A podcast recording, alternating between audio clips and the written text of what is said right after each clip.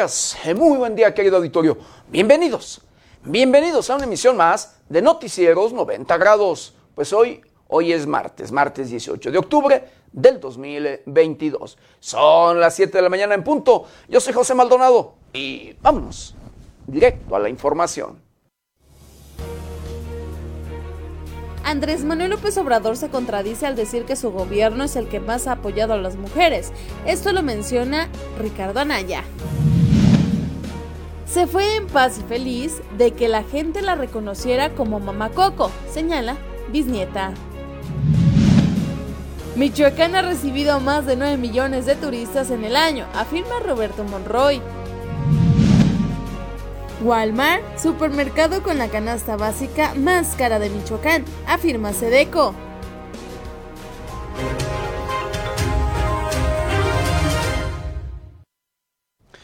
Bienvenidos, bienvenidos a una emisión más de Noticieros 90 grados. Pues hoy, hoy es martes, martes 18 de octubre del 2022. 18 días de este, el décimo mes de este año difícil, de este año complicado de este año preocupante. Difícil, complicado y preocupante en todos, pero en todos los temas. Llámesele en temas financieros, en temas sociales, en temas de política, en temas de educación y por supuesto lo que no falta y que en estas últimas fechas pues conocemos los temas de salud, los temas sanitarios y de corrupción. De salud y corrupción que han venido pues a afectar la economía de todos, hablando en particular de nuestro país, de todos los mexicanos. Por supuesto, así como usted lo escucha. La salud con esta, este problema sanitario que ha eh, pues invadido al mundo, con estas enfermedades que han llegado eh, pues, y que han cruzado fronteras y que sí, que han invadido al planeta, querido auditorio. Uno de ellos, el que, pues recientemente, todavía incluso no se ha podido combatir y no se ha podido cantar victoria, pero que ya ha bajado, pues, los índices de contagio, pues es, sí, de contagio y de muerte. Me refiero a el SARS-CoV-2, mejor conocido como COVID-19. Pero hay otras enfermedades. Ahí está, una enfermedad más que también ya eh, tiene presencia en todo o en el resto de países del mundo. Y me refiero a la viruela símica, o mejor conocida como viruela del mono. Así, entre otras, otras enfermedades que se conocen, muchas de ellas pues eh, eh, gripales, muchas de ellas sí que vienen precisamente a través de las vías respiratorias, pero que esto afecta de verdad a la economía de todos, de todos los seres humanos, y en particular, por supuesto, de los mexicanos.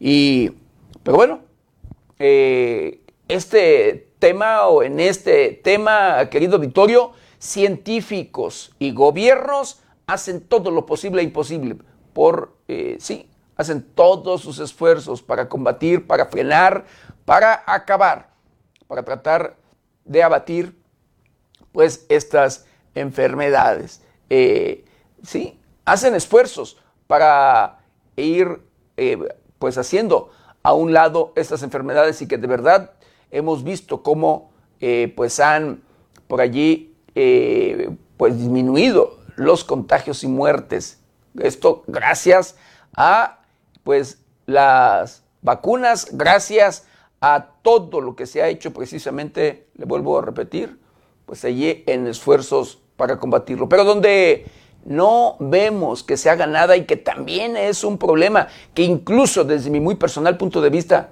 eh, lo digo a título personal y lo he dicho en repetidas ocasiones, eh, deja más pobreza y muertes es el tema de la corrupción, porque la corrupción va de la mano con los temas de inseguridad. La corrupción va de la mano con la delincuencia. La corrupción va de la mano con los grupos delincuenciales, con los grupos criminales, con aquellos grupos que operan en las diferentes comunidades, en los diferentes municipios o sí, en las diferentes entidades. Eh, aquellos grupos que tienen el control en, en todos los rincones y que hoy, hoy, lamentablemente en nuestro país, querido auditorio, pues eh, conocemos que hay presencia y que llevan a cabo además eh, prácticas delictivas en todo el territorio nacional. Ya no hay estados que se salven, ya no hay estados como conocíamos, estados modelos en temas de seguridad. Ahora ya no. Usted seguramente recordará que uno de los estados eh, modelos y ejemplo en temas de seguridad pues era Yucatán. Pues Yucatán es un estado a hoy, en la actualidad, que sufre las consecuencias del crimen organizado, que sufre, por supuesto, las consecuencias de la inseguridad. Triste y lamentablemente, pero es una realidad.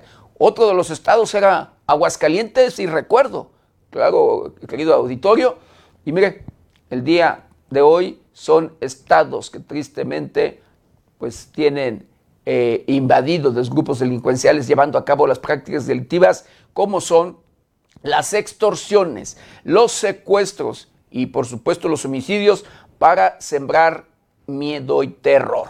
Pero bueno, esto en complicidad, por supuesto, de políticos, en complicidad, eh, por supuesto, de funcionarios, de autoridades, que son quienes empoderan a los grupos delincuenciales luego de los compromisos que hacen desde tiempos electorales, momentos donde financian las campañas de aquellos aspirantes que quieren ser ya sea presidentes municipales, diputados locales, diputados federales, senadores o gobernadores, u ocupar cualquier puesto de elección popular. Usted los conoce, usted sabe quiénes son, sí, quienes eh, tienen estos compromisos en su comunidad, en su municipio, porque los ve, convive y demás. Pero bueno, vamos a hacer un recorrido, un recorrido por el portal de noticias más importante.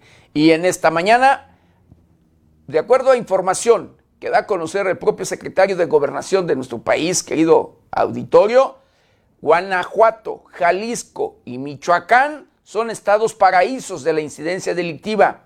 Así lo asegura el propio titular de la Secretaría de Gobernación.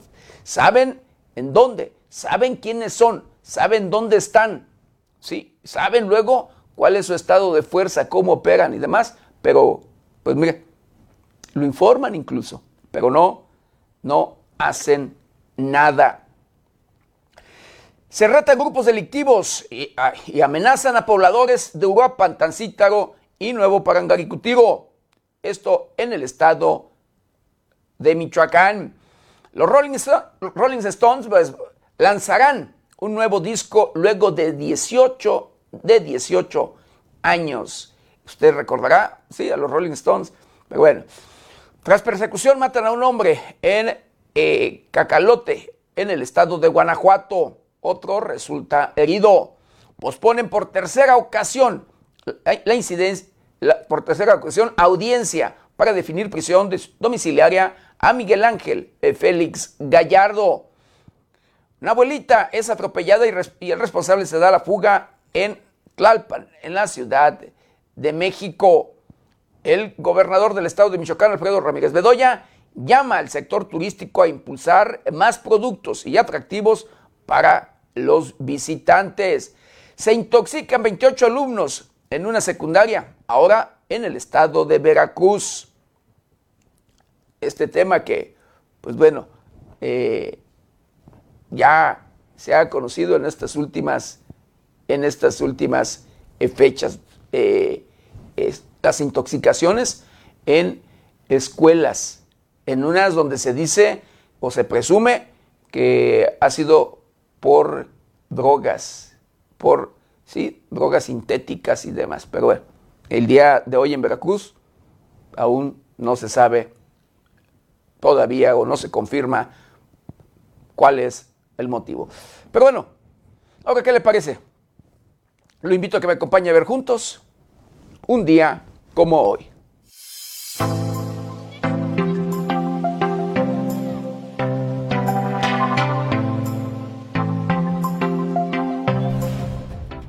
Como hoy, 18 de octubre, pero del año de 1763, nace en Monterrey Fray Servando Teresa de Mier, quien se distinguió como doctor en tecnología y política, radical luchador literal de la independencia de México. En 1866, el general Porfirio Díaz obtiene el triunfo en la batalla de la Carbonera sobre una fuerza de 1.500 elementos, en su mayoría austriacos.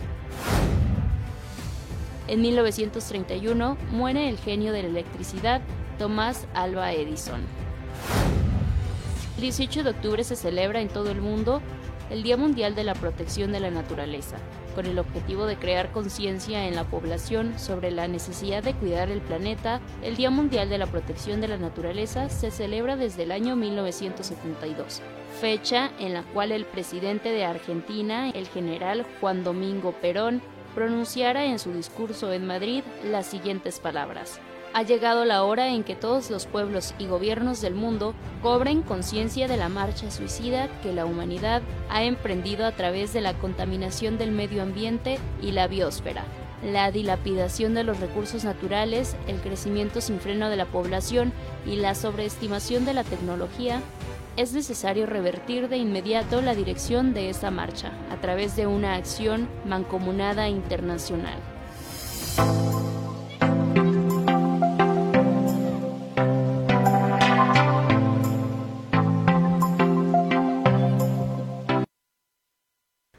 Bueno, quiero mandar saludos, saludos muy especiales a todo, a todo nuestro auditorio, a todos aquellos que nos ven y nos escuchan a través de las diferentes plataformas de 90 grados. Saludos, saludos muy especiales a aquellos que nos ven a través de la televisión, los que nos escuchan a través de las diferentes estaciones de radio que se enlazan con este su noticiero preferido y por supuesto, de igual manera, con mucho cariño y respeto a todos, a todos aquellos que nos ven y nos escuchan a través de las diferentes, de las diferentes redes sociales de 90 grados.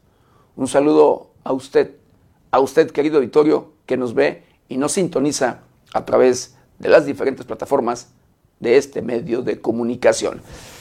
Y bueno, ya de lleno, de lleno con la información, el presidente de la República, pues Andrés Manuel López Obrador, presenta proyectos de infraestructura carretera. En el Día del Caminero, presentó el presidente Andrés Manuel López Obrador los proyectos en curso y concluidos de infraestructura carretera en México, de acuerdo con Jorge Nuño Lara, quien está a cargo de la Secretaría de Infraestructura, Comunicaciones y Transportes, informó que se han concluido cuatro proyectos carreteros. Efectivamente, hoy es día 17 de octubre, hoy es Día del Caminero y queremos celebrarlo, presidente, eh, como lo hemos hecho cada año trabajando. Y para ello le queremos presentar, además de lo que estamos haciendo, como usted bien lo refirió, de, del mantenimiento de las carreteras y de las más de 17 obras de, de caminos rurales y siete carreteras federales, hoy estamos concluyendo cuatro proyectos relevantes. Están aquí con nosotros los encargados de cada uno de los proyectos, el ingeniero Godofredo Garner, el ingeniero Gilberto Cano, el ingeniero Ramón eh, Álvarez y el, general, el ingeniero José Luis Chidapardo. El primer proyecto que estamos terminando es un proyecto que nos había encargado desde el principio de la administración, que es el tramo Imuris Nogales. Es una obra que estaba inconclusa desde el año 2018. Consiste en construir un tramo carretero de cuatro kilómetros a cuatro carriles con concreto hidráulico, además de 23 kilómetros de trabajos de, que estaban faltantes, barreras, señalamientos, obras de drenaje. Con esta obra eh, ahorraremos 15 minutos en un tiempo de, en tiempo de traslado para beneficio de 16 mil vehículos, fortalecer la conectividad del comercio internacional, eh, reducir los riesgos de la circulación pasando de 13 curvas a solamente 7 curvas con una pendiente de menos de 2%, generando 224 empleos directos, 898, 898 indirectos. Esta obra la comenzamos en junio de 2019 la terminamos en octubre de 2022 con un presupuesto de 177 millones de pesos. La segunda obra que se termina el día de hoy es la carretera México 187, estación Chontalpa al entronque autopista Las Chuapas o Cozocuautla. Es una obra iniciada desde el año 2011 y consistió en ampliar 7 kilómetros de la carretera existente de 7 a 12 metros de ancho de Corona, más la construcción de 16.3 kilómetros en un cuerpo de, nuevo de 12 metros de ancho de Corona. Incluye cinco puentes, dos pasos inferiores, así como dos entronques, uno denominado Cárdenas y otro Francisco J. Santa María. Con esta obra ahorraríamos 45 minutos en donde van a circular 6.900 eh, vehículos por día. Va a mejorar la conectividad desde Dos Bocas hasta Dos Bocas, Tuxtla Gutiérrez, así como ahorro en zonas turísticas de los estados de Tabasco, Chiapas y Veracruz. Generamos en esta obra 5.100 empleos directos, 20.000 indirectos, 179.000 habitantes. Pues sí, el presidente de la República, Andrés Manuel López Obrador, así como usted lo escucha, eh, presentó proyectos de infraestructura carretera. Ojalá, ojalá sea para mejorar en todo el país, mejorar las eh, carreteras, porque créeme que usted las conoce, usted las conoce y las ha transitado en muchas de las ocasiones, pues luego hasta pues llega a ocasionarse accidentes por el, daño a la infraestructura carretera. Pero bueno, así las cosas. Bueno, y el presidente de la República, Andrés Manuel López reitera que el tren Maya, sí, este polémico, esta polémica obra, dice, se inaugura en diciembre del 2023. Durante la conferencia mañanera del presidente Andrés Manuel López Obrador, reiteró que el tren Maya sí se va a inaugurar en diciembre de 2023 para que su operación pueda iniciar y que en un lapso de 10 meses esté consolidada. Recordó que está viajando hacia las zonas de construcción y aclaró que para inicios de 2023 comenzará a viajar cada 15 días porque es todo un desafío inaugurar el tren en diciembre del año próximo, dijo. Es la obra ferroviaria más grande del mundo. Es todo un desafío inaugurar el tren en diciembre del año próximo, dijo el presidente. Además informó que ya se liberaron kilómetros de derecho de vía del tren Maya que incluyen Palenque, Escárcega, Campeche, Mérida, Cancún y Tulum. Además dijo que solo faltan dos tramos para liberar que van de Tulum a Escárcega. También reveló que en el tramo de Expujil a Chetumal, los dirigentes de cinco ejidos están condicionando el paso del tren a que la Secretaría de Infraestructura, Comunicaciones y Transportes les pague una indemnización de cuando se construyó la carretera de Escárcega a Chetumal en 1960. Con información de la redacción, informó para 90 grados Alejandro Frausto.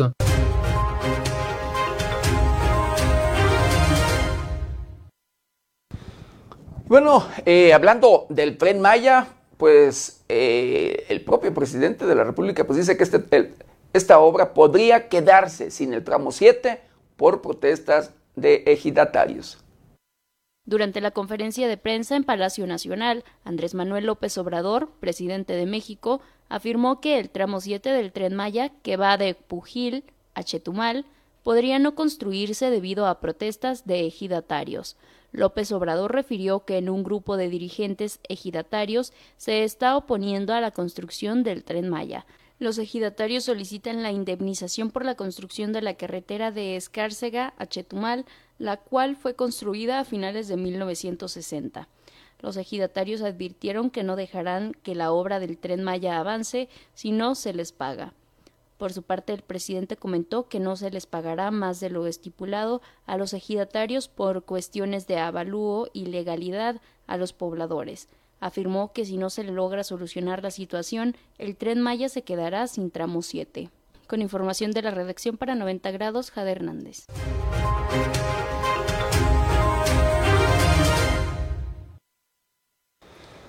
Bueno, y de acuerdo a Ricardo Anaya, sí, este crítico del presidente de la República y de la administración actual, pues dice que el presidente Andrés Manuel se contradice al decir que su gobierno, sí, es el que más apoya a las mujeres.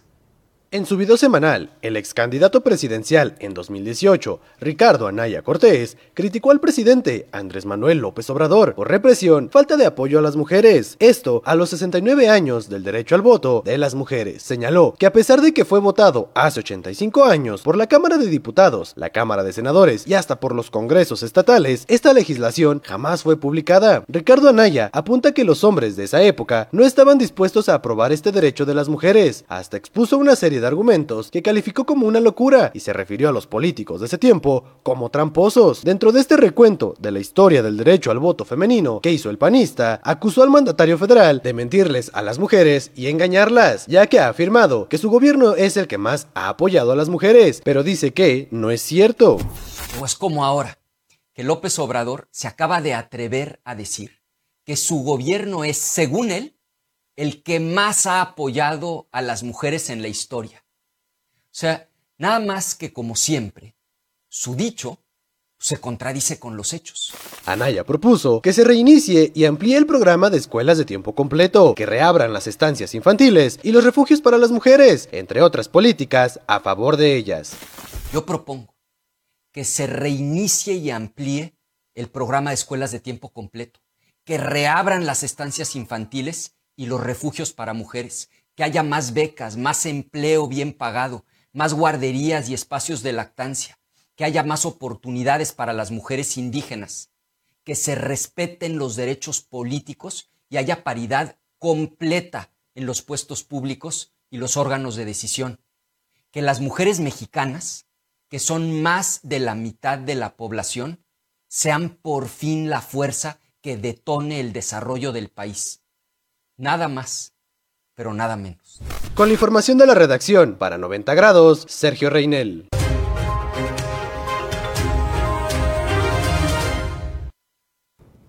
Y bueno, quien fuera brazo derecho de Andrés Manuel López Obrador y quien lo ayudara en el, eh, pues, tiempos electorales, eh, sí, me refiero a Muñoz Ledo, pues este dice que por el bien de México, que por el bien de nuestro país, que ya Andrés Manuel López Obrador se vaya a su rancho. El diputado y expresidente de la Cámara de Diputados en México, Porfirio Muñoz Ledo, arremetió en contra del presidente Andrés Manuel López Obrador y a través de un hilo de Twitter aseguró que AMLO debería de regresarse a su rancho por el bien del país. Esto luego de criticar la renuncia de Luz María de la Mora, subsecretaria de Comercio Exterior, de quien se expresó como una funcionaria ejemplar, patriota y reconocida por la Comunidad Económica Mundial. Además, dijo que López Obrador está obsesionado por imponer su política retardataria en materia de energía, contraria a todos los tratados que México ha suscrito, y agregó que por esa razón debería de irse a su rancho. Cabe mencionar que esta no es la primera vez que Muñoz Ledo se lanza en contra de AMLO, ya en otras ocasiones ha criticado las resoluciones del presidente, como la de la participación en las Fuerzas Armadas en las calles hasta 2028. Con información de la redacción para 90 grados, reportó Paulina Martínez.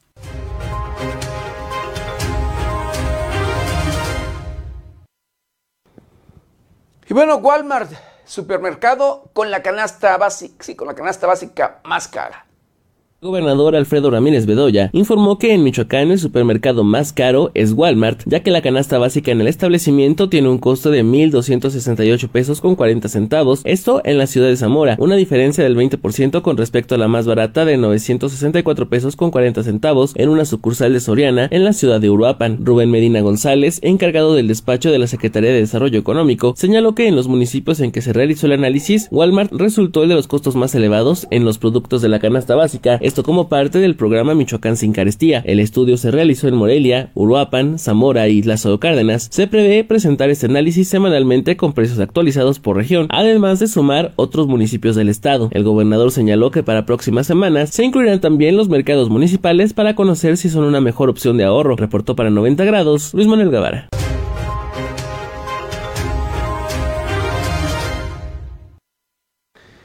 Bueno, con esta tradicional eh, Noche de Muertos, esta tradición pagano-religiosa, la Secretaría de Cultura del Estado de Michoacán da a conocer actividades con motivo de estos eventos.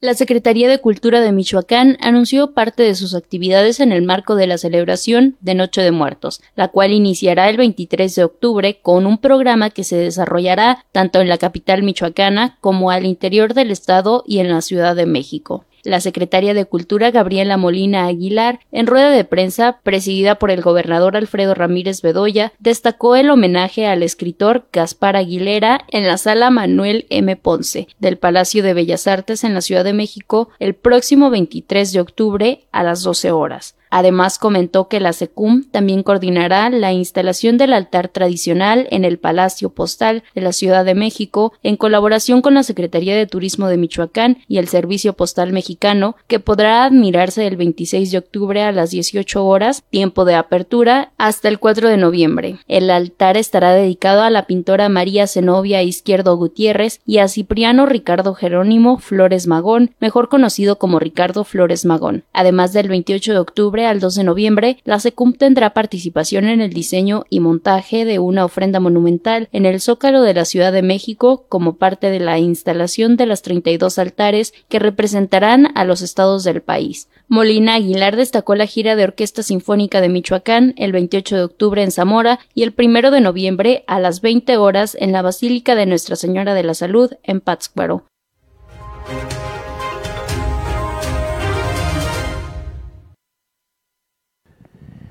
Y de acuerdo a Roberto Monroy, secretario de Turismo del Estado de Michoacán, sí, la entidad del Estado de Michoacán recibió más de 9 millones de turistas en el año.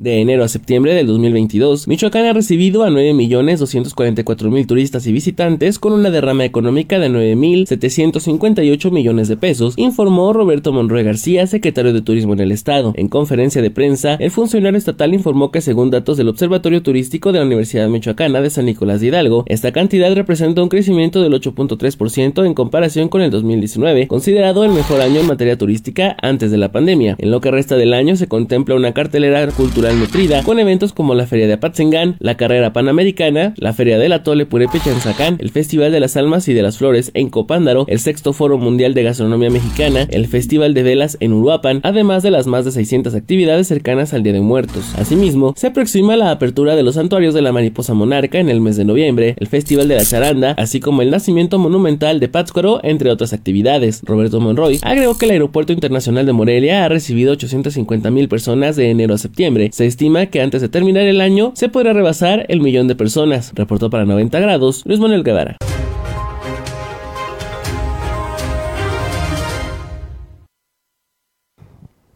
Le informábamos, le informamos, querido Victorio, en su momento que eh, Mamá Coco, quien, en quien se inspiraron para eh, la película de pues, Noche de Muertos, Coco, pues bueno, de acuerdo a una bisnieta, dice que se fue en paz y feliz porque la gente la reconoció como mamá Coco.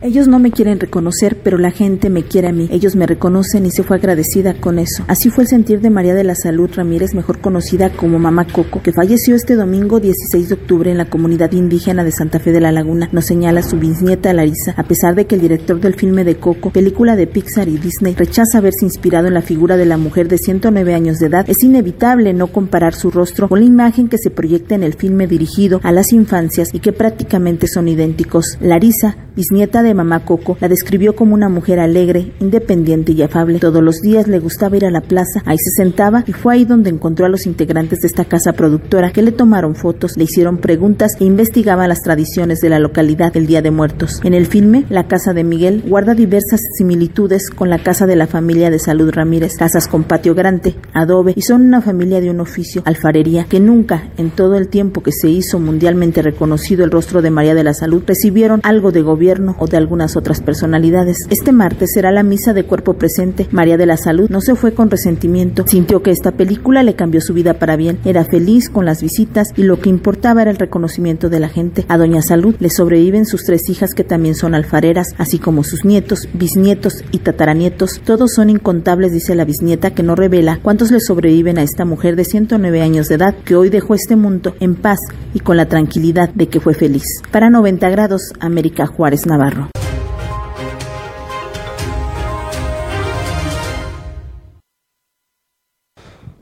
Bueno, el titular del Ejecutivo del Estado de Michoacán buscará regular concesionarias de autopistas en Michoacán. El gobernador de Michoacán, Alfredo Ramírez Bedoya, informó que buscará regular las concesionarias de autopistas en el estado como parte del Plan Integral de Seguridad Vial en las carreteras de Michoacán. En conferencia de prensa, el titular del Ejecutivo Estatal expuso que se ha reunido con la concesionaria del autopisto siglo XXI debido a la gran cantidad de accidentes que se han reportado en la Rúa. En próximas fechas, han de citar a la concesionaria de la autopista de Occidente y el resto de concesionarias del estado para verificar la normatividad con la que fluye la circulación. Ramírez Bedoya explicó que el 70% de la carga que llega al puerto de Lázaro Cárdenas debería circular por vía férrea y actualmente el 64% de la carga se mueve por carretera. Por ello, el exceso de circulación de trailers en el siglo XXI, ya que se dejó de utilizar el ferrocarril, que actualmente mueve solo el 36% de la carga. Enfatizó que es por eso su llamado a mantener libres las vías férreas del Estado, pues también representa una disminución en el flujo de armas, de violencia y de trailers. Según datos proporcionados por el mandatario estatal, desde el año 2000 incrementó un 224.000% el movimiento de carga contenerizada en el puerto de Lázaro Cárdenas. En 2021 fue un millón 1.686.076 teus, es decir, unidad de medida de capacidad utilizada en el transporte marítimo, mientras que en el año 2000 eran únicamente 2.752 teus. Cabe señalar que actualmente Michoacán es el segundo lugar nacional en movimiento de teus. Finalmente, Ramírez Bedoya declaró que este año podría arrancar la construcción de la ampliación a cuatro carriles del tramo Siragüen-Sirimicuaro a la altura del entronque hacia Uruapan con una extensión de aproximadamente 24 kilómetros. Reportó para 90 grados Luis Manuel Guevara.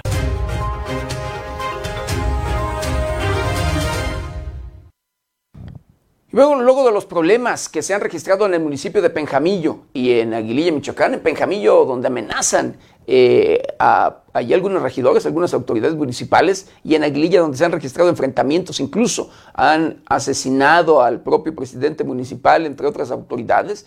Pues bueno, el titular del Ejecutivo, eh, Alfredo Ramírez Bedoya, dice que pues ni Penjamillo ni Aguililla con problemas por crimen organizado.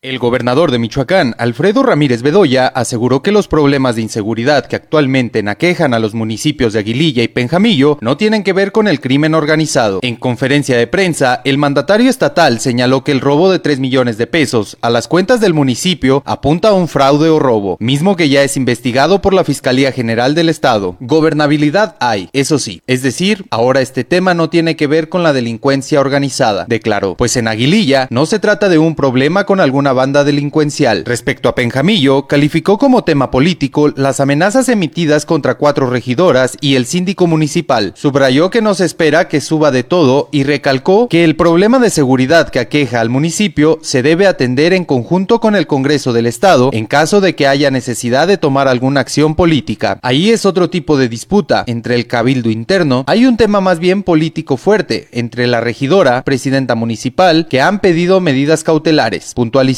por información de Luis Manuel Guevara para 90 grados, Alexis Parra.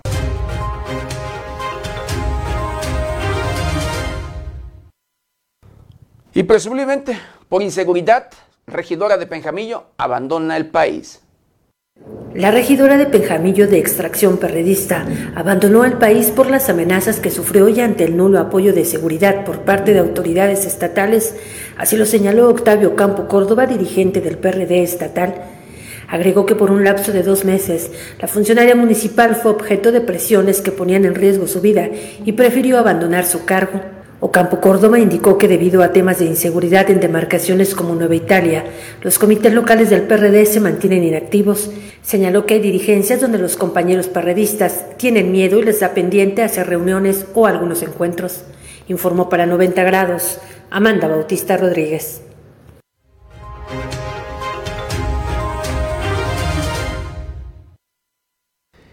Y sobre la autopista de Occidente se registra un accidente donde una pipa explotó.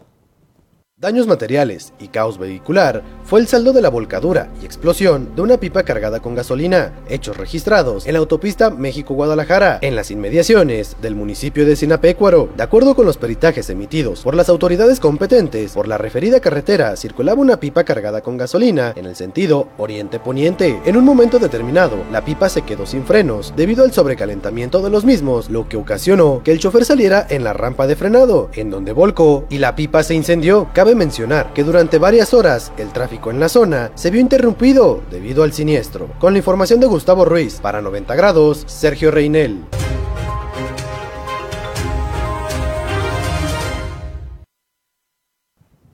Bueno, y hablando de temas penitenciarios, El gobierno del estado de Michoacán y la Comisión Nacional de Derechos Humanos supervisan estos centros penitenciarios en la entidad con el objetivo común de garantizar los derechos de las personas privadas de la libertad y sus familiares, autoridades penitenciarias recibieron a representantes de la Comisión Nacional de Derechos Humanos para supervisar los centros penitenciarios estatales. Conscientes de que el único derecho que tienen suspendido es la libertad de tránsito, se supervisaron cada detalle en la infraestructura, alimentación, áreas de trabajo, salud y educación, así como de esparcimiento, para que las y los internos puedan acceder a una verdadera reinserción social. Encabezados por el coordinador del sistema penitenciario, Ignacio Mendoza Jiménez, y la directora general de la tercera vestiduría de la Comisión Nacional de los Derechos Humanos, Hilda Telles Lino. Los representantes de la Comisión Nacional de los Derechos Humanos recorrieron cada una de las áreas de los centros David Franco Rodríguez de alta seguridad para delitos de alto impacto de Uruapan y Apatzingán, mientras que los encargados de cada una de las áreas de los penales de Marabatío, Zitácuaro, Zamora, La Piedad, Zaguayo, Tacámbaro, Lázaro Cárdenas y la unidad especializada para adolescentes y adultos jóvenes acompañaron a personal de la Comisión Nacional de los Derechos Humanos en el recorrido de supervisión. Destacar que, durante la supervisión, personas privadas de la libertad, jóvenes en conflicto con la ley y familiares, dialogaron con el personal de la vestiduría para exponer sus quejas, demandas o sugerencias. Con la información de la redacción, para 90 grados, Sergio Reinel.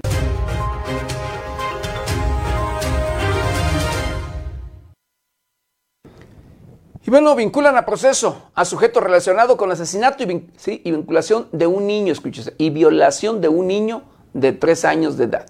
La Fiscalía General del Estado de Michoacán obtuvo de un juez de control vinculación a proceso en contra de Fernando P., alias El Charro, por su posible relación en los delitos de homicidio de persona menor de edad, lesión como causa de homicidio, violación equiparada agravada y violencia familiar, cometidos en agravio de su hijastro de tres años en el municipio de Sinapecuaro. Con relación a este hecho, personal de la Fiscalía Especializada para la Atención de Delitos de Violencia Familiar y de Género logró establecer que el presunto responsable solía encerrar a su pareja en una recámara y llevarse al hijo de la mujer. Sin embargo, el pasado 23 de septiembre, Fernando P. le dijo a su pareja que llevara al menor a recibir atención médica, ya que presumiblemente se había caído de las escaleras. Estos hechos fueron de conocimiento de la Fiscalía General del Estado el 25 de septiembre, cuando autoridades del Hospital Infantil de Charo solicitaron el apoyo de la institución, luego de que la víctima presentó traumatismo cráneoencefálico, consecuente caída de escalera, lesiones en región facial, hematomas en proceso de desaparición en tórax y extremidades, cicatrices redondas similares a quemaduras de cigarro y violación, lo que derivó en la integración de una carpeta de investigación. El 27 de septiembre, el niño murió a consecuencia de la gravedad de las heridas. Con apoyo del Centro de Investigación Estratégica, se obtuvieron datos de la identidad del presunto responsable. El Ministerio Público de la Fiscalía Especializada solicitó ante un juez de control la respectiva orden de cateo, misma que fue ejecutada en un domicilio de la localidad de Buenavista, municipio de Sinapecuaro, donde se ubicaron, fijaron y embalaron indicios para su posterior análisis. Tras reunir datos de prueba de su posible participación en los delitos, la Fiscalía General del Estado solicitó orden de aprehensión, que fue obsequiada, y solicitó a la Dirección General de Asuntos Policiales Internacionales e Interpol la emisión de la ficha roja para su búsqueda, localización y presentación ante el órgano jurisdiccional. Asimismo, de conformidad con las atribuciones que le confiere la ley orgánica de la Fiscalía General del Estado de Michoacán para el ofrecimiento y entrega de recompensas, el fiscal general Adrián López Solís firmó el acuerdo 37 diagonal 2022 de ofrecimiento y entrega de recompensa por un monto de 100 mil pesos por información que condujera a la localización y detención de Fernando P., alias El Charro, el pasado 10 de octubre, durante una acción operativa implementada en una zona serrana de ese municipio, con apoyo de la ciudadanía y de la Guardia Civil, fue detenido el presunto responsable. En audiencia de formulación de imputación, Fernando P. fue vinculado a proceso. Además, un juez de control le fijó prisión preventiva oficiosa y estableció un plazo de tres meses para la investigación complementaria. Con la información de la redacción, para 90 grados, Sergio Reinel.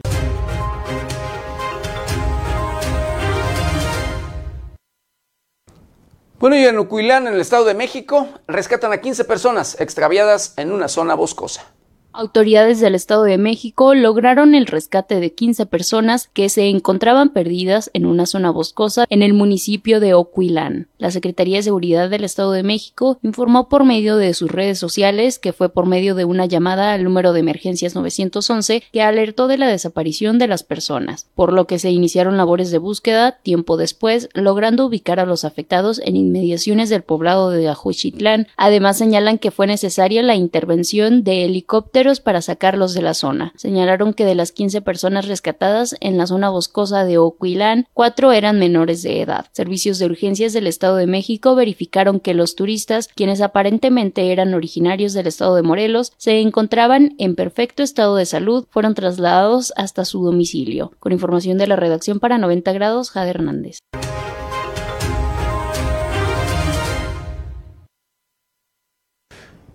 Y bueno, migrantes provocan un motín. Esto en Instituto Nacional de Migración en Aguascalientes. Escaparon 41 venezolanos un grupo de migrantes venezolanos realizó un motín en el estado de Aguascalientes. Varios de ellos lograron escapar de las autoridades migratorias. Los hechos se registraron en la sede del Instituto Nacional de Migración, ubicada en el municipio de Jesús María. Informes señalan que 41 migrantes venezolanos escaparon tras una agresión a los dos guardias de seguridad que los custodiaban. Posteriormente montaron un operativo para su búsqueda que derivó en el aseguramiento de siete de ellos. Dos fueron denunciados por las lesiones causadas a oficiales de migración. Los migrantes se encontraban en la sede del Instituto Nacional de Migración tras haber llegado de Coahuila. Autoridades locales y elementos de la Guardia Nacional desplegaron cuadrillas para la localización y aseguramiento del resto de los migrantes. Con información de la redacción para 90 grados, reportó Paulina Martínez.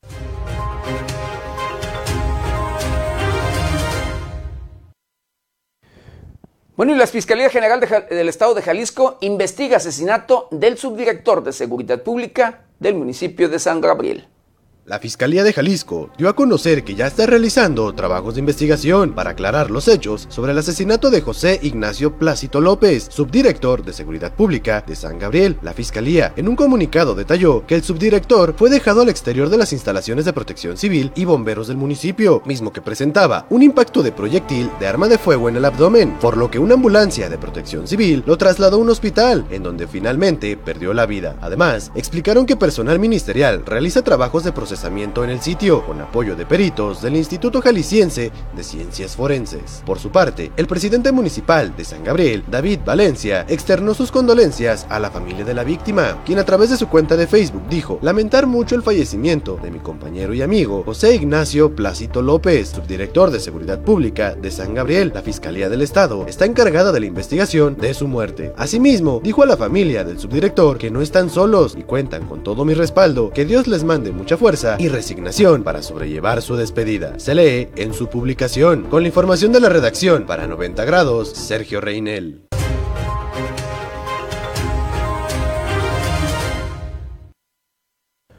Bueno, en el estado de Zacatecas localizan cuatro cuerpos sin vida en diferentes puntos. Este lunes, autoridades de la Vocería de Seguridad Pública del Estado de Zacatecas informaron en un comunicado que fueron encontradas cuatro personas muertas en tres municipios de la entidad. De acuerdo al comunicado emitido, los cuerpos fueron encontrados en los municipios de Zacatecas, Trancoso y Cuauhtémoc, donde una de las cuatro víctimas es mujer.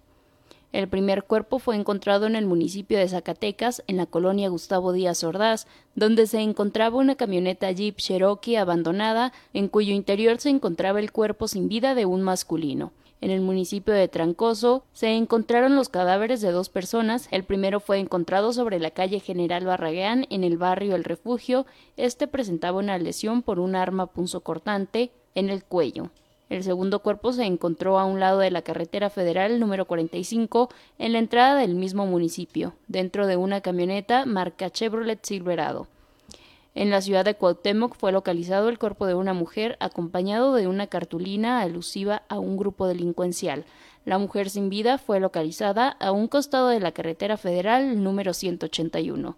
Con información de la redacción para 90 grados, Jade Hernández.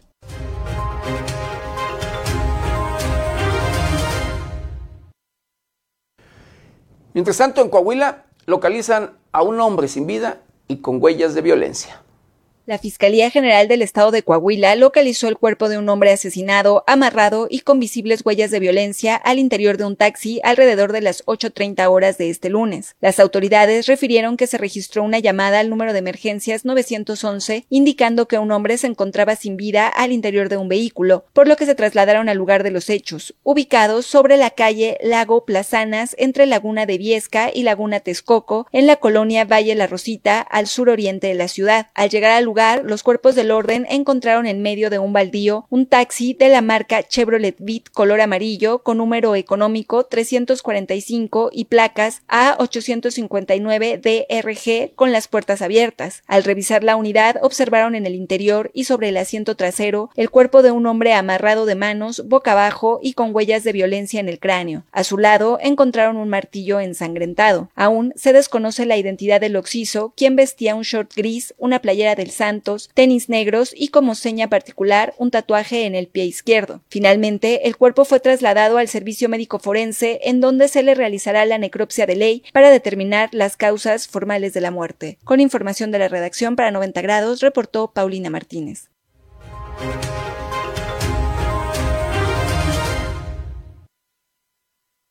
Bueno, y en Netzahualcoyotl, Estado de México, detienen a un presunto feminicida de una niña de nueve años.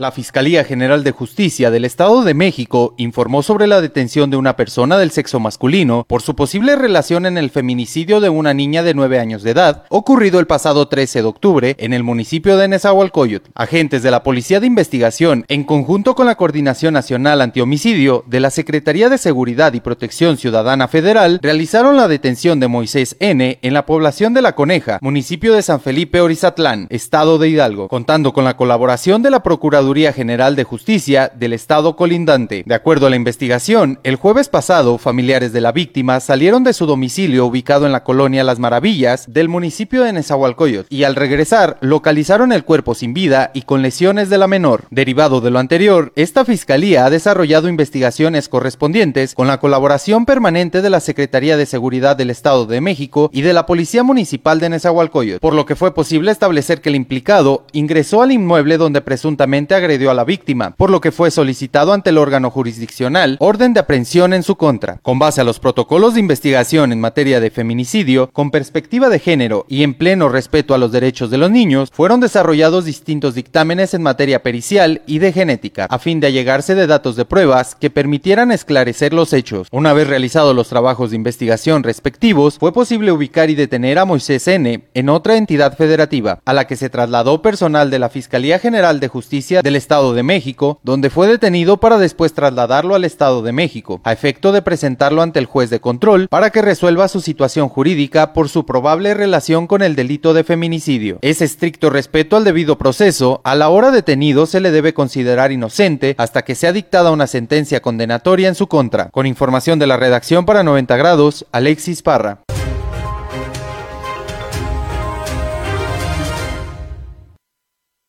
Bueno, y en la alcaldía Álvaro Obregón, en la Ciudad de México, una explosión, ¿sí? Se deja como resultado eh, cuatro personas lesionadas.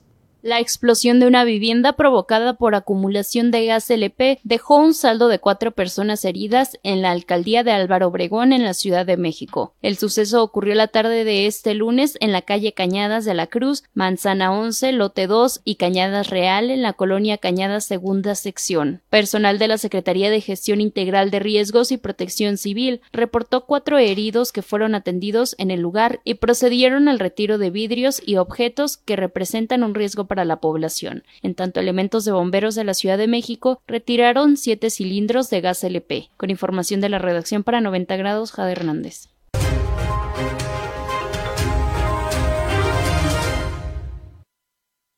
Ya mismo en la Ciudad de México, policías frustran un asalto en Plaza Metrópoli. Durante la tarde de este lunes se reportó un intento de asalto a un cuentahabiente en las inmediaciones de la Plaza Metrópoli, ubicada sobre la Avenida Periodismo en la Ciudad de México. Dos hombres fueron los que intentaron asaltar a una mujer cuando ésta acababa de salir de una sucursal bancaria. De acuerdo con agentes de la Secretaría de Seguridad Ciudadana, estos intervinieron e intercambiaron disparos con los delincuentes. En el enfrentamiento, uno de los asaltantes murió, mientras que el otro resultó herido por arma de fuego en el brazo. Por su parte, Omar García Harfuch, secretario de Seguridad Ciudadana de la Ciudad de México, informó que un policía resultó lesionado por un golpe en la cabeza. Con información de la redacción para 90 grados, Jade Hernández.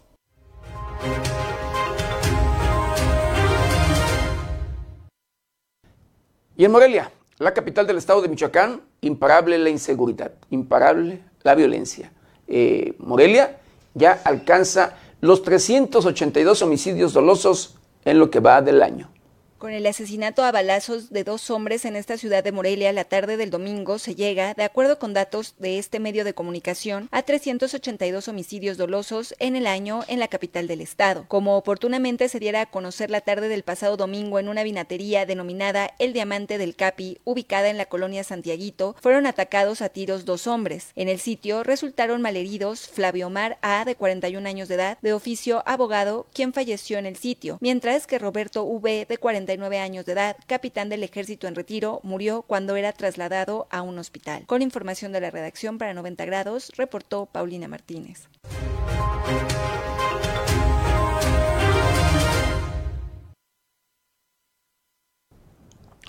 Y bueno, las fuertes lluvias que se han registrado en las últimas horas, querido auditorio, pues solo han dejado encharcamientos en la capital michoacana. La Dirección de Protección Civil de Morelia reportó encharcamientos en algunas zonas, pero ninguna de gravedad, así lo confirmó el coordinador de este organismo, Jorge Romero Alvarado, al señalar que se presentaron en las zonas habituales que son Camelinas, Boulevard García de León y La Huerta. Informó que se hizo un recorrido con la Dirección de Protección Civil del Estado y no se reportaron daños significativos ni zonas atrapadas o árboles caídos. Lo que sí identificaron es la presencia de mucha basura en ciertas alcantarillas.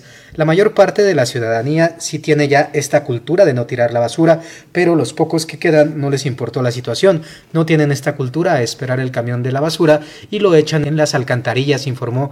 Indicó que oficialmente no se cierra la temporada de lluvias, todavía falta sumado a que la naturaleza no tiene palabra de honor, dijo.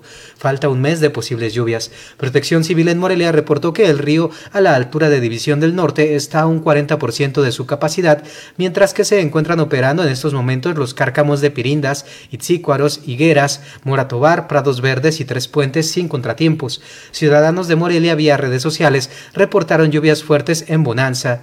Lomas del Valle, Vista Bella, La Huerta, Shangari, Ventura Puente, Quinceo, Nueva Chapultepec y Zacarriaga, salida Pátzcuaro, en Santa María, Colinas del Sur y Altozano se reportó además la caída de granizo. Con información de la redacción informó para 90 grados Alejandro Frausto.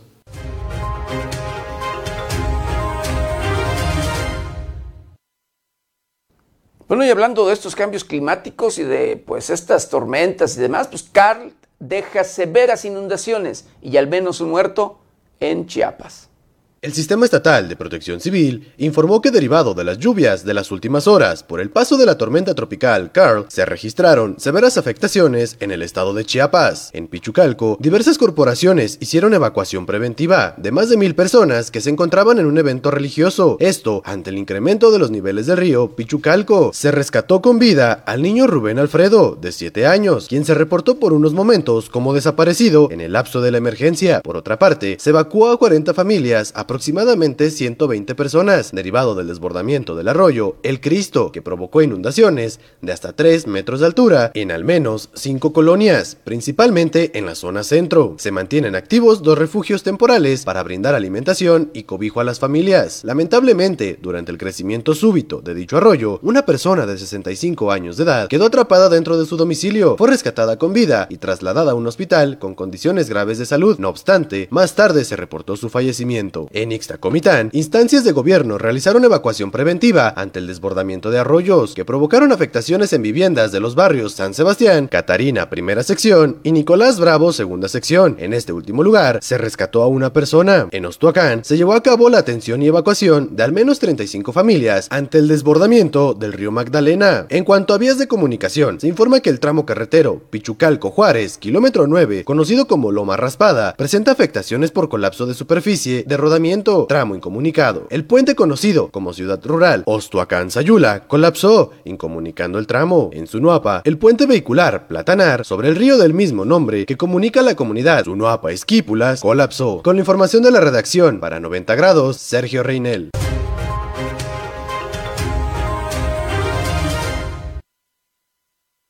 Bueno, y en La Habana, Cuba, un derrumbe de un edificio deja como resultado cuatro personas heridas. Una antigua edificación ubicada en el centro histórico de La Habana tuvo un derrumbe parcial en su interior. Una losa de la cubierta se desplomó, causando daños en la habitación inferior del edificio que se encuentra en el municipio de La Habana Vieja, zona la cual es famosa por ser la más antigua de la capital y con las edificaciones más antiguas. Los elementos de emergencia se trasladaron al lugar del accidente poco después de las 7 de la mañana de lunes. El derrumbe dejó cuatro personas heridas. De las cuatro personas heridas, dos son mujeres y dos niños, los cuales fueron trasladados a centros hospitalarios. Así lo dio a conocer el primer secretario del Partido de Comunicación de Cuba, Luis Torres Iribar.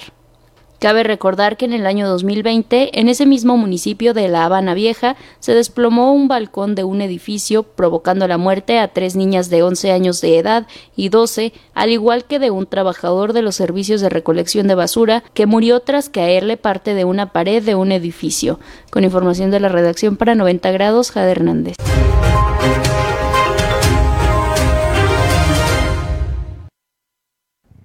Bueno, y la Unión Europea acuerda entregar 15 mil, entrenar 15 mil soldados ucranianos y enviar 500, 500 millones para armas.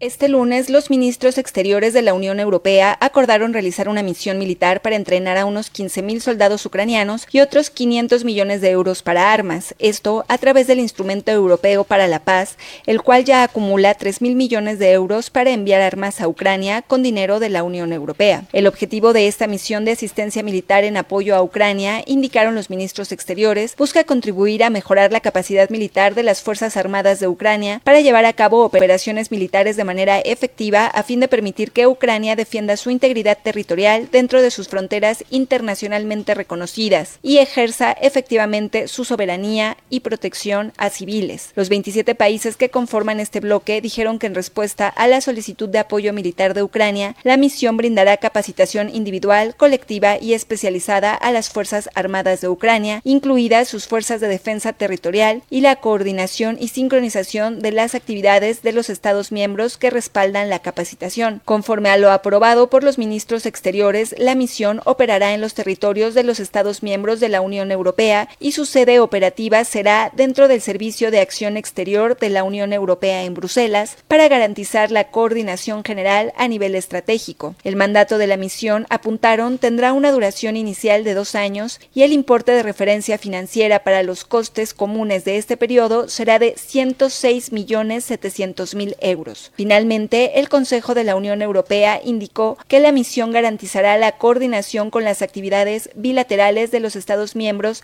en apoyo de Ucrania, así como con otros socios internacionales y estará abierta a la participación de terceros estados. Con información de la redacción para 90 grados, reportó Paulina Martínez.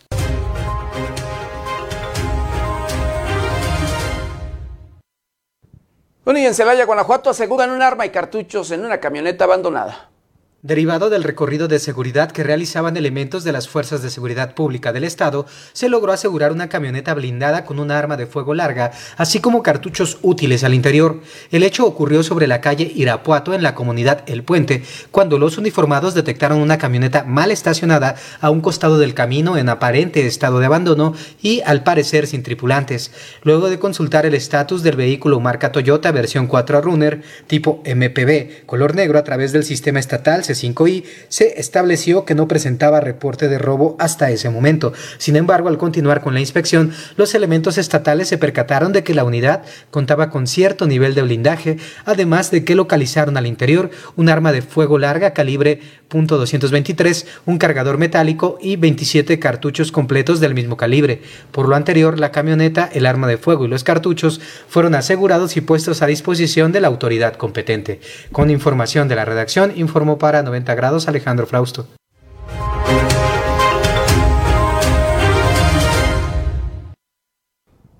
Bueno, y en Puebla, en el municipio de Francisco Z. Mena, asesinan a comandantes de la policía municipal. La noche del domingo se registró el asesinato del comandante de la Policía Municipal de Francisco Z. Mena en el estado de Puebla. Los hechos se registraron en el municipio vecino de Pantepec. Testigos señalaron que el jefe policial llegaba a su casa cuando un sujeto lo interceptó y le disparó en al menos seis ocasiones. Del agresor se sabe que escapó a bordo de un automóvil, aparentemente en dirección al municipio de Jalpan. Cabe señalar que el comandante acababa de retomar sus labores tras varios días en el hospital a causa de un accidente en motocicleta. Con información de la redacción para 90 grados, Sergio Reinel.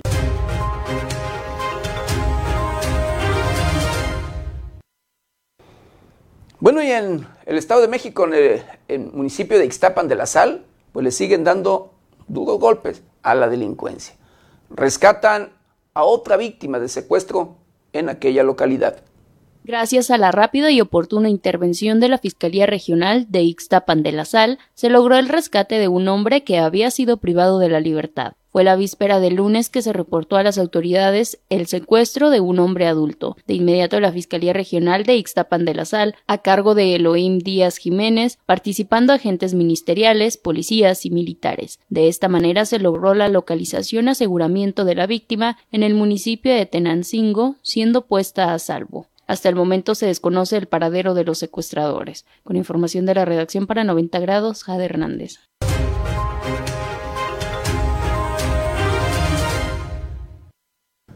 Bueno, y en Querétaro, en la comunidad de Lagunillas, eh, localizan eh, sin vida a una joven.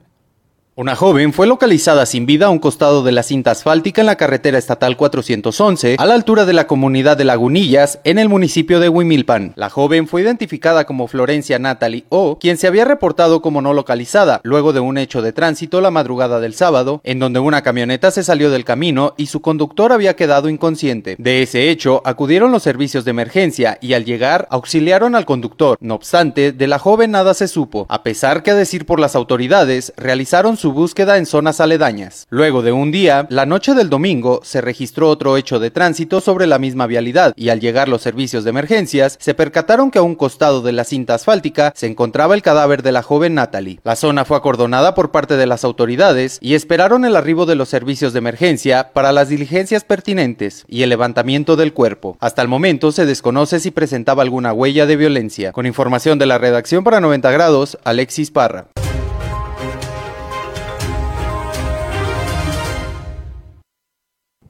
Y ahí mismo en Querétaro se lleva a cabo la Feria Internacional Ganadera, de la cual se espera una derrama económica de 500 millones de pesos. Después de dos años de ausencia derivados de la contingencia sanitaria por el COVID-19, este día se presentó el cartel de la edición número 85 de la Feria Internacional Ganadera de Querétaro 2022, que se celebrará del 24 de noviembre al 12 de diciembre en el Ecocentro Expositor de la Unión Ganadera Regional de Querétaro, informó Carlos Alcocer, director general de la feria. Detalló que por este evento se estima una derrama económica superior a los 500 millones de pesos y una asistencia de 700 mil visitantes nacionales e internacionales. Dijo que la entrada costará 90 pesos por persona, los niños menores de 1,20 metros entran gratis y lunes y martes los juegos mecánicos no tendrán costo. Esperamos una derrama económica de más de 500 millones de pesos con la generación de 6.000 empleos directos y casi 40.000 indirectos y para seguridad de los visitantes contaremos con más de 9.000 elementos de la Guardia Nacional, Policía Estatal, apoyo de policías municipales, además de los servicios de protección civil, servicios de emergencia y seguridad privada. Recordó que en 2019 se registró una asistencia de 496 mil visitantes, más de 9 mil elementos de seguridad, más de 700 vacas Holstein, 840 expositores. Destacó que actualmente el ecocentro es un lugar ordenado, limpio y seguro para todos los visitantes que se recibirán este año. Carlos Alcocer, director de la feria, informó que en el Teatro del Pueblo estarán Julián Álvarez, Natalia Jiménez, Bronco, Panteón Rococó, Cumbia Kids, Yuridia, MS Piso 21, La Adictiva, Ángeles Azules y Grupo Pesado. En el palenque estarán Pepe Aguilar, Karim León, Pancho Barraza, marca registrada Carlos Rivera, Julián Álvarez y Emanuel.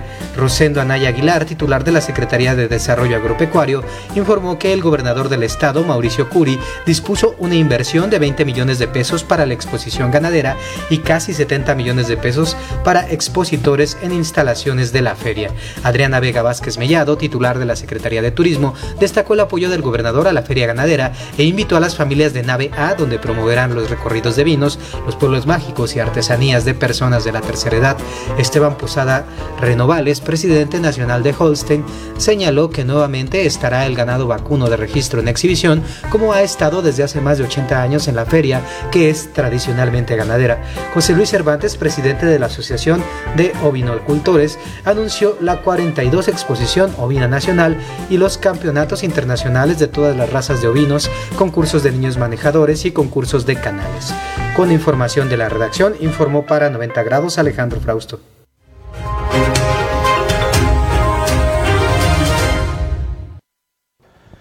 Interesante de verdad estas ferias ganaderas que se llevan a cabo allá en Querétaro, que se realizan año con año, pero ya dos años, dos años que no se llevaba a cabo por el tema del COVID. Pero bueno, además de interesante también la cartelera, o sea, vale la pena visitar Querétaro, vale la pena ir a esta, la Feria Internacional Ganadera. Y allá mismo en Querétaro se realizan acciones para prevenir el cáncer de mama. Para sumar acciones con instituciones de salud, de asistencia privada y organizaciones de la sociedad civil, Dulce Ventura Rendón, presidenta de la Comisión de Salud en el Congreso de Querétaro, encabezó la mesa de trabajo denominada Octubre Rosa, Mes de la Prevención. Ventura Rendón habló de la importancia de impulsar diversas acciones de difusión, pero sobre todo capacitación para la prevención y atención oportuna de esta enfermedad y que estas acciones sean de manera permanente durante todo el año. Explicó que estas mesas de trabajo son previas a la presentación de la iniciativa de ley sobre una declaratoria de cómo Querétaro presenta a octubre, mes rosa, mes de prevención, sensibilización, concientización y detección oportuna del cáncer de mama. Recordó que así como octubre es el mes rosa, mes del cáncer de mama, también noviembre azul es para emprender acciones de prevención y detección oportuna del cáncer de próstata. Esto que hoy escucho de ustedes y que me retroalimenta es súper importante poder trabajar todo el año para poder dar resultados en un mes creo que es no bajar la guardia y al contrario seguir identificando y generando alianzas con diferentes sectores. Con esto que yo recojo vamos a fortalecer esa iniciativa para seguir generando acciones articuladas y que lleguen a quien verdaderamente las necesita porque vamos a llegar a varias familias, porque no nada más son personas, son familias enteras que sufren esta situación.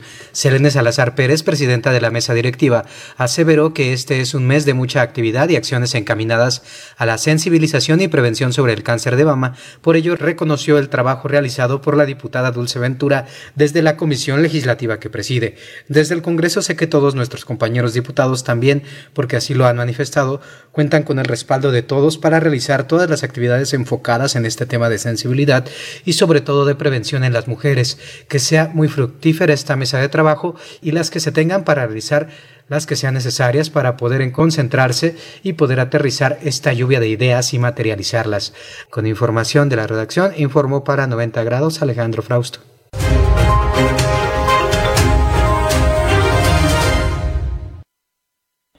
Bueno, y en el libramiento norponiente, allí en Querétaro, vuelca un tráiler. Luego de una aparente falla mecánica, un tráiler volcó la mañana de este lunes en el libramiento norponiente en dirección a Montpani. A la zona se pidió la intervención de los servicios de emergencia y tras la valoración del operador determinaron que no presentaba heridas graves, por lo que no iba a requerir traslado al hospital. Elementos de la Guardia Nacional son quienes acudieron como primeros respondientes a abanderar la zona y tomar conocimiento de la volcadura. Con información de la redacción para 90 grados, Alexis Parra.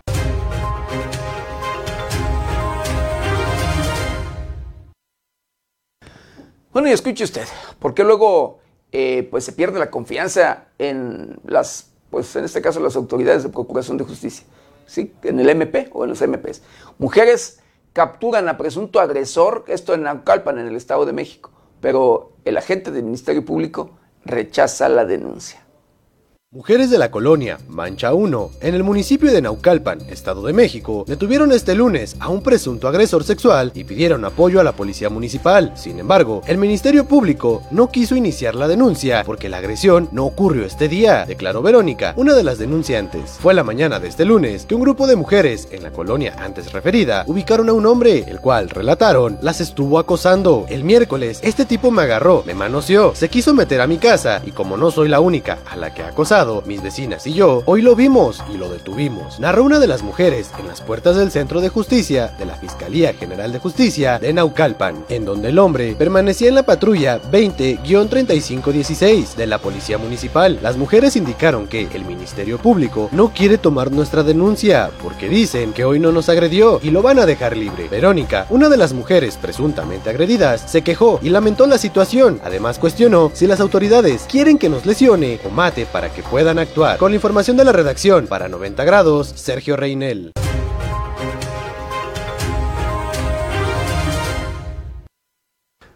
Bueno, y detienen a dos presuntos relacionados en secuestro de joven mujer de 15 años de edad en Uruapan, Michoacán.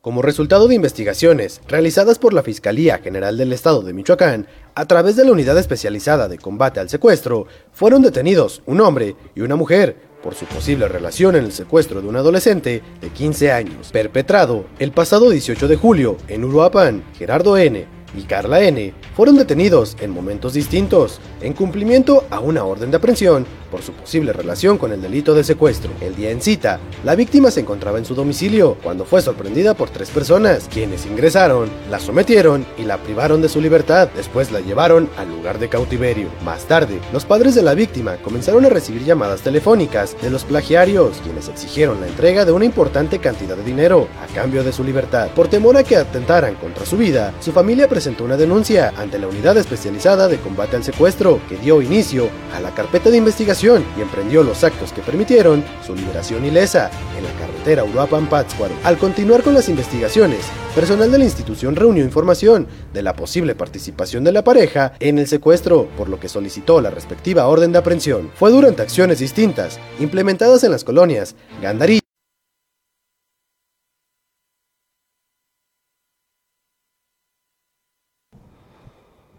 Bueno, ya con en vísperas, sí, querido Victorio, eh, las fiestas octubrinas realizadas allá, a realizarse en Apatzingán, Michoacán, con motivo de una celebración más de la promulgación de la Constitución de 1814, promulgada por José María Morelos y Pavón, realizan allá en la región de Tierra Caliente, en Apatzingán, una cabalgata Morelos y Constitución de 1814. En el marco de la celebración del 208 aniversario de la promulgación de la Constitución de 1814, este lunes se llevó a cabo la tradicional cabalgata alusiva a la entrada de José María Morelos en su edición número 30 y la tercera cabalgata Constitución de Apatzingán de 1814. Fue así que las principales calles de la cuna de la Constitución se llenaron de colorido con los hombres y mujeres que recordaron este hecho histórico en la vida de Apatzingán. Así pues, el contingente encabezado por el general de brigada Enrique Covarrubias López, comandante de la 43 Zona Militar, el alcalde de Apatzingán José Luis Cruz Lucatero, de Parácuaro Uriel Bautista Cabrera y de la Huacana Rubén de Jesús González Gómez, así como por 1.850 jinetes, 250 amazonas y 200 rurales, además de Armando Posadas, quien emuló al generalísimo don José María Morelos y Pavón, quien ataviado con la tradicional cuera recordó la firma de la primera constitución de la América Mexicana. La representación de los insurgentes inició con un acto cívico en el crucero a Palo Alto para iniciar la cabalgata por la carretera que conduce a la tenencia de Acahuato hasta la primer parada, en el punto donde se ubica el busto erigido en honor de don Rafael Álvarez Sánchez. Posteriormente el contingente de hombres a caballo llegó al Fortín de Morelos, ya en el centro de Apatzingán. Más tarde, la cabalgata continuó su curso para llegar al Museo de la Casa de la Constitución, donde se llevó a cabo la firma del libro de visitantes y se recordó el momento en que José María Morelos y Pavón, acompañado por el Congreso Insurgente, firmó los sentimientos de la nación.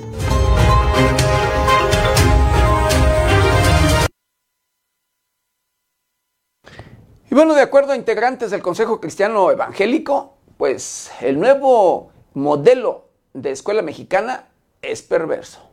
Como un sistema perverso calificaron los miembros del Consejo Cristiano Evangélico de Michoacán el nuevo modelo de escuela mexicana, el cual aseguran pretende imponer criterios ideológicos en contra de las necesidades de cada familia y niega procesos naturales de desarrollo de los menores y la obligación de los padres de acompañarlos. En rueda de prensa, el pastor Moisés García detalló que presentarán ante el Congreso del Estado planteamientos para que se mantenga la educación laica y científica, acción en conjunto con asociaciones como la Unión de Padres de Familia y el Frente Nacional de la Familia, el Consejo Cristiano Evangélico de Michoacán, anunciaron que el próximo 22 de octubre llevarán a cabo un evento denominado Foro por la Vida y la Familia, los Padres y la Nueva Escuela Mexicana en el Teatro Morelos.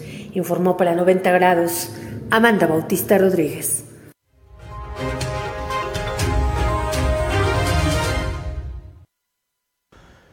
Bueno, y en Michoacán quieren regularizar, sí, poner en orden a Uber, esta eh, aplicación de transporte, y presentan una propuesta en el Congreso del Estado de Michoacán. Así lo da a conocer el diputado local Fidel Calderón Torreblanca. Más de 1.100 concesionarios de transporte público presentaron una propuesta para la regulación del servicio de Uber ante el crecimiento de plataformas digitales operadas por particulares que carecen de regulación, afirmó Fidel Calderón Torreblanca. El diputado local, integrante de la Comisión de Comunicaciones y Transportes del Congreso de Michoacán, afirmó que la propuesta legislativa entregada al gobernador Alfredo Ramírez Bedoya tiene la finalidad de que sea considerada e integrada al proyecto de ley de movilidad y seguridad vial. Lo anterior, considerando que la irrupción en el sector de aplicaciones informáticas para el acceso a plataformas digitales mediante las cuales se solicitan servicios a particulares ha generado nuevas prácticas que no están reguladas. La propuesta, acompañada por las firmas de los concesionarios, también fue entregada a Gladys Butanda Macías, secretaria de Desarrollo Urbano y Movilidad, a Julieta García Cepeda, presidenta de la Comisión de Comunicaciones y Transportes, y al legislador Jesús Hernández Peña, integrante de la misma. Con información de la redacción para 90 grados, reportó Paulina Martínez.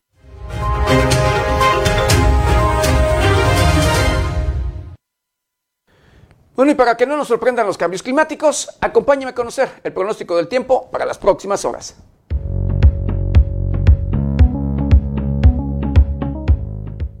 El Servicio Meteorológico Nacional de la Conagua le informa el pronóstico del tiempo. Este día, el Frente Frío número 4 recorrerá el noreste y oriente del territorio nacional interaccionará con la onda tropical número 27, que se desplazará sobre el centro y sur de México, originando lluvias puntuales torrenciales con descargas eléctricas y posible caída de granizo en Puebla, Veracruz y Oaxaca. Lluvias intensas en Hidalgo, Tabasco y Chiapas, muy fuertes en Tamaulipas, San Luis Potosí, Querétaro y Tlaxcala, además de lluvias fuertes en Nuevo León, el Estado de México, la Ciudad de México y Morelos. Estas lluvias podrían generar incremento en los niveles de ríos y arroyos y ocasionar deslaves e inundaciones en los estados mencionados. Por otra parte, la masa de aire frío que impulsa al frente originará evento de norte, con rachas de viento de 80 a 100 km por hora y oleaje de 3 a 5 metros de altura en las costas de Tamaulipas y Veracruz. Además, un canal de baja presión extendido a lo largo de la Sierra Madre Occidental y el ingreso de humedad del Océano Pacífico generarán lluvias puntuales muy fuertes en Guerrero, así como lluvias fuertes en Nayarit, Jalisco, Colima y Michoacán. Finalmente, se pronostica descenso de temperatura sobre las entidades del norte, noreste, oriente y centro del país, con ambiente matutino de frío a muy frío y posibles heladas durante la madrugada en zonas altas de la Mesa del Norte y la Mesa Central.